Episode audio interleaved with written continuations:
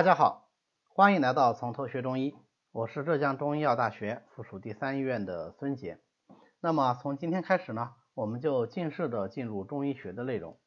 其实之前呢，在讲中医的化界的时候啊，我们也有讲到过，中医有两个最大的特点，就是整体观和辨证论治。后面我会详细的讲。那我们也讲了呢，说中医是以古代哲学为指导，然后基于阴阳五行理论。啊，这样的一个学科体系。那么接下来呢，我们就来讲讲这个体系啊，就是中医的这个基本理论体系。那么中医或者说中国的哲学最核心的思想是什么？最核心的思想是气啊，这个应该说我们每个中国人都会非常的熟悉。但是气到底是个什么东西呢？用我们今天的话来说，气不是东西。为什么说气不是东西呢？因为我们首先得理解什么是东西。东西其实过去古人是指一个具体的物件啊，因为一个城市啊，大城市它有东南西北四个市，那么东市和西市卖的就是东西，因为这两个市场卖的呢都是日常生活中常用的一些物件。那为什么叫东西呢？因为东方属木，西方属金。我们日常生活用的这些工具啊，用的这些物件，它主要还是以金和木为材料做成的啊，它是一个具体的物件，所以呢，就把它称为东西啊，是这么沿用下来的。但是对于气来说，它不是东西，或者说不仅仅是东西啊，因为它不仅仅是某一些具体的物件。它是中国人对于宇宙万物和现象的根本性的总称。什么叫根本性呢？就是说，在这个世界上，从这些可以看得见、摸得着的物件啊，到我刚才讲过啊，就是我们日常生活中看到的各种现象，比方说开心呐、不开心呐，啊，统统都是由气来构成的啊。所以用我们现在的话说，就是气既具有物质性，也具有。功能性，那么第一点啊，气既具有物质性，又具有功能性。第二点，它是宇宙万事万物的基础。什么叫宇宙的万事万物的基础啊？就是凡你所见，凡你所想，但凡在此宇宙之内，无有越之啊，没有能够超出气。这个范畴的，这个就叫做万事万物的根本啊。从广义上讲，宇宙万物嘛，那就是我们整个界，对吧？那么自然之气包括什么呢？内容就非常的丰富，什么天地之气啦、四时之气啦等等啊。比如说，像现在是冬天啊，冬天很冷，那么夏天呢，夏天就很热。天气热的时候有一个病，就叫做中暑，对吧？太热了，大家要中暑啊，有可能会得这个中暑病。嗯，尤其像林黛玉哈，她容易得这个病。那么，如果夏天天气热是中暑，我们能够理解，对吧？这个没什么好争议的。但如果现在我们在冬天啊，我们都有空调，都有取暖器啊，嗯，至少都有这个啊取暖的方法。假如我们这房间太热了，啊，冬天太热了，结果我还是一样出现了这个跟中暑类似的症状，我胸闷，我气短，我头晕，能不能说我是中暑呢？就不能说，为什么？因为现在是冬天，暑气已去，这个就是四时之气的特点啊。什么叫中暑？中暑是为暑暑气所伤啊，或者说暑邪所伤啊，太过为邪，对吧？啊。这个节气是冬天，它就不能叫暑啊！不只是冬天，实际上中暑是有特定的时间段，只在暑这个时间段，就是夏至之后立秋之前这段时间才能叫中暑，之前之后都不能叫中暑。这就是四时之气。还有我们说五方之气啊，就是我们一般讲的五行啊，呃，东南西北中。那么五方之气，我们浙江在哪个地方啊？浙江在中国来说属于东边，对吧？我们讲这个五方，实际上还是基于我们中国人的这个地理位置来讲的。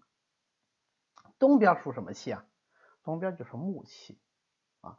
那么因为五行之气赋予人体的这个特点不一样，所以不同地方的人就会表现出一些相应的特点啊，这就是我们讲天地之气可以作用于人的一个具体体现。当然，这里更具体来说就是地域之气嘛，所以说一方水土养一方人。那当然，除此之外，它还可以包括什么？它还可以包括人体本身的气啊，就所谓的生理之气，比如什么阴阳之气啦、脏腑之气啦、经络之气啦、啊气血之气啦，哎，等等等等啊，远远不止于此。因为我们身上的任何一个部位啊，你你说它是组织也好，你说它是器官也好，其实都有自己的气化特点，或者说都有自己的气。的特点，为什么呢？因为它们本身就是由气的运行构成的，所以如果我们要得病的话，对吧？那还涉及到什么病邪之气啦，治病还涉及到药物之气啦，哇，这么一讲，好多气，对吧？就觉得很乱，不着急，我们回过来看啊，前面讲过，气是万物的基础，OK，那大家有没有想过另外一个问题？既然所有这些东西都是气变的，那么为什么？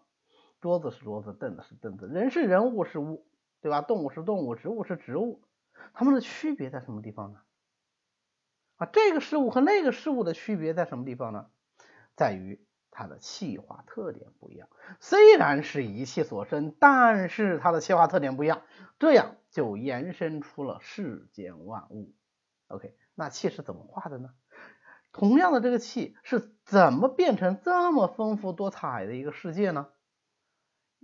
首先，这基于一个大的前提，那就是气本身具有一个非常重要的属性，气永远不会静止，它是恒动的，它永远在动。OK，那我们想想啊，如果是一团气在动，那在我们所处的这个世界里啊，无非就是长宽高嘛，对吧？这就三维空间嘛。那么气在这个三维空间里运动的话，它的运动形式是怎样的？要么向上，要么向下，要么向外，要么向内。对吧？没了，对吧？就这三种方式，OK。那么或者是这几种方式的自由组合嘛，对吧？任意一种组合方式，OK。那这几种方式是什么？用一个字来概括啊，一种方式用一个字来概括就是升降出入。因为气的升降出入不同，就生成了世间的万物。这个就是《内经》里说的“升降出入，无气不有”啊，意思就是说，没有哪个东西是不具备气本身。升降出入这个特点的，但是不同的东西，它的升降出入特点不一样，这样的话，它就具备了自己的独特属性。这个内经里也有一说啊，叫做气和而有形，因变以证明啊，各种气机的变化相合，于是成就了这个形体。那么因其气化。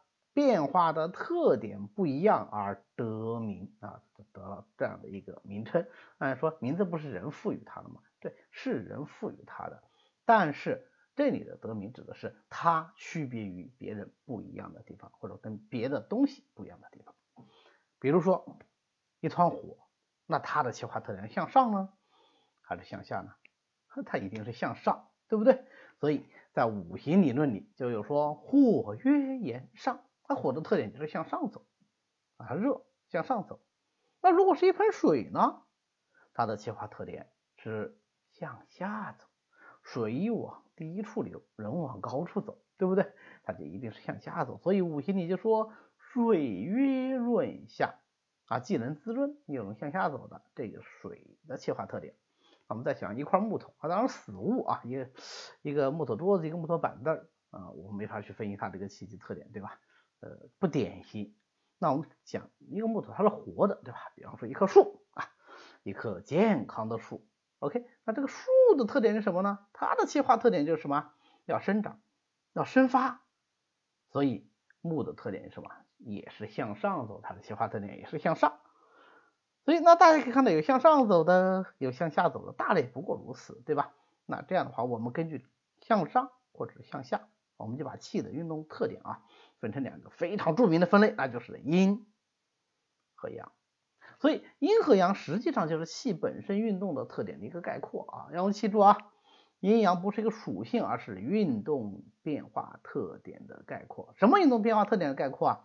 啊，一个事物的运动特点的概括。啊，当我们概括出这个特点以后，我们就可以把它当做一个属性来进行研究，这样我们比较方便，对吧？啊，也方便我们来了解这个世界。那这样的话，那大家想一想，阴的气机特点就应该什么样的？阴的气机特点就应该是向下的和向内的，对吧？很容易理解啊。那大家想想，冬天的时候，我们是四仰八叉的睡，还是蜷成一团的睡啊？那当然是蜷成一团的睡，对吧？啊，那如果是夏天呢？那夏天就张开睡啊，摊大子睡，那是最舒服了。为什么？因为冬天是阴呐，阴就向内呀，对吧？那夏天呢？夏天是阳啊，那就向外呀。啊，所以像夏天就大仰八叉，摊个大人字睡觉，对吧？哎，这就是阴阳的气化特点啊。总结下啊，阴就是升降出入中的入和降，阳就是升和出。掌握了这个特点，就自然而然的能够理解阴阳属性啊，自然而然的能够判断一个事物的阴阳属性，也能够判断阴阳的其他特点。OK，那么阴阳由气所化生，阴阳又能化什么呢？阴阳就能够画五行。那大家说，你这个两个两个的话，你怎么可能画成五个呢？对吧？这不对。你看我们电影里讲的什么？啊，那种武侠电影里经常讲无极生太极，太极生两仪，两仪生四象，四象生八卦。那没有五啊，对吧？哎，对，这就是两分法的不断重复。那一分为二，二再对分就是四，四再对分就是八，以此类推。那么大家想，如果是这样的话，我能够很好的概括整个世界吗？不能，对吧？我们再结合气机来讲。升降出入，这有四个方向嘛，对不对？哎，那不就是二变四了吗？那不就有四行吗？好，升气机以升为主要特点是什么？是阳，对吧？OK，那么升有刚开始升，又升的很厉害，对不对？那这就两种情况，那就有两型。好，向上升的应该什么型呢？我们先讲刚才的小树苗，小树苗它向上长的呀，那是木星。可是既能升又能散，或者说升之极啊，升的力量很强的，升到顶点的，比木头这个升的还要厉害的，那什么？那就是火啊，对吧？那么火升到极点，如果是再往下降呢？降那就水或者是金嘛，对不对？那是水降的厉害呢，还是金降的厉害呢？当然是水降的厉害一些嘛，对不对？啊，所以呢，哎，降之极啊，降到极点的，那就是水。那刚开始降的还没有降到极点的，那是什么？对，那就是金嘛啊，所以木星和火星属阳主升，金星和水星属阴主降，这有四个呀，那还差一个五五行呢，对不对啊？五减四得一呀，差一个什么？差一个土，对不对？土在中国呢，它是具有非常重要的意义，因为土生万物啊，土在哪里啊？如果我们把这个五行画一个圆圈的话，就是气机的升降画一个圆圈的话，土在中间的那个点上，在原点上面啊，土是最重要的，所以土的气机特点是什么呢？就是斡旋升降啊，既能升也能降，它能调节升降出入，那它是起到非常重要的一个调节作用的啊，所以我们过去中医里啊啊就经常拿这种封建社会的行政系统啊，就是朝廷。啊，这个官员来打比方，那这是我们的一个传统习惯。我们看星象也是这样，对吧？我们把天上也是分成什么紫微宫啊，什么宫啊，来跟我们的朝廷相对比啊，来做一个比类，让大家比较容易理解。OK，那如果是这样的话，什么职位能够坐镇中央，斡旋左右上下？那就只有皇帝嘛，对不对？所以皇帝穿黄袍子，土啊啊，就是根据这个来的，对吧？好有没有看到，我们对气机的变化进行推演以后，它就慢慢的形成了一个逻辑链，由气就变成了阴阳，由阴阳就变成了五行，由五行就怎么样？哎，就能概括万物。当然了，如果我们要再仔细推啊，如果大家感兴趣，说我还要推，我推的更细致一点，五行还可以画什么？五行还可以画六合，可以画九宫，可以画八卦。那么我们就可以通过这样一个术数系统啊，把整个。中国文化的这个理论给它推出来，当然了，这个只是呃方法之一，对吧？对于我们来说，我们是搞医学的，我们是中医嘛，那最关注的还是人，还是疾病，还是治疗，对不对？你光去推什么九宫八卦，那不是变成了啊《盗墓笔记》了吗，啊，这和我们的关注点它不是在一个点儿上，对吧？只不过是我们的基础理论体系是相通的，啊，这就好比说我们中国人要拍个流行的什么电视剧啊，尤其是最近这几年那剑仙满天飞，那如果是外国人要拍呢，啊，星战系列，那都是科幻片啊，机器人满天飞，啊，这是不同的文化，它的哲学体系，它的。哲学基础理论体系所导致的必然结果，它并不代表说呃理论体系本身有什么问题。好，我还是讲回来啊，讲到人，讲到人既然是这个气啊，通过能够化阴阳，能够化五行，就画出了世间的万物，那人也是万物之一啦。那他是不是也是由这个气所化身的呢？啊，当然是嘛。那这样的话，人身上有没有阴阳呢？就必然有阴阳。人身上有没有五行呢？这必然有五行，如果阴阳五行啊都当其位啊，待在他该待的地方，当升则升，当降则降，当出则出，当入则入，那毫无疑问，这个人就是健康的。如果当出而不能出，当入而不能入，当升而不能升，当降而不能降，气机失常，那这个人就怎么样？就不健康。哎，这个就是我们非常重要的一个发病思想啊，病就这么得的啊，就是因为这个原因得的。那假如是这样子啊，得了病以后，比方说当生不能生，或者当降不能降，得病了，那应该怎么去治疗呢？怎样才能让它恢复健康呢？把它恢复到原来应该有的气机状态。不能出，我就让它出；它不能入，我就想办法让它入，这个病就好了。但是哦，有一个问题啊，那我们有没有这么一个神奇的手，可以把这段气给抓住啊？你出来啊，能让你上或让你下，有没有这个水平啊？反正我是没有的哈，那怎么办呢？不要紧，我们可以借助工具嘛，对不对？借助外物。刚才讲了，气化生了万物，那万物各具气化特点。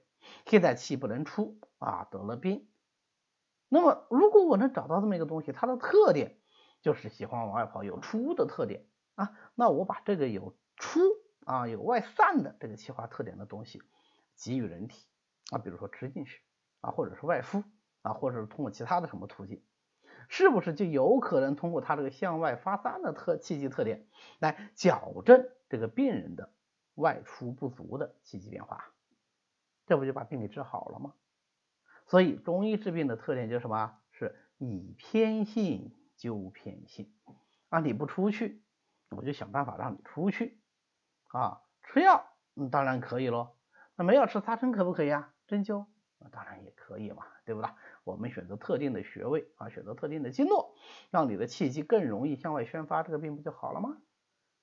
那如果连针也没有呢，对吧？我们还可以利用自然界的规律嘛。自然界什么时候气机最容易向外发散呢？啊，人的气机热的时候嘛，对不对？好，那我们没有针没有药，至少有床被子吧？啊，比如说在火车上啊，或者这种特定的情况下，对吧？哎，我给它捂一下。它的气机也可以外发呀，啊，这不就是我们民间传统的捂汗吗？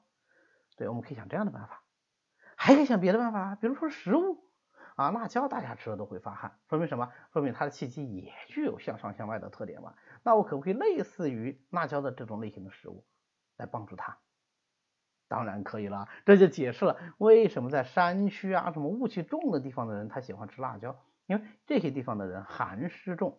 寒湿的气化特点是向内的、向下的，所以我就要用点什么向外的、向上的气机特点的食物来对抗它，来纠正它，对不对？好，所以我们想想，在中国人来说，湖南最喜欢吃辣椒吧，对吧？啊，那那个地方什么大山是吧？我们浙江啊，浙江吃辣椒的地方就相对比较少，但是有啊啊，一些山区它也是喜欢吃辣椒啊，就是这个道理。那在没有辣椒之前呢，我们吃蜀椒，对吧？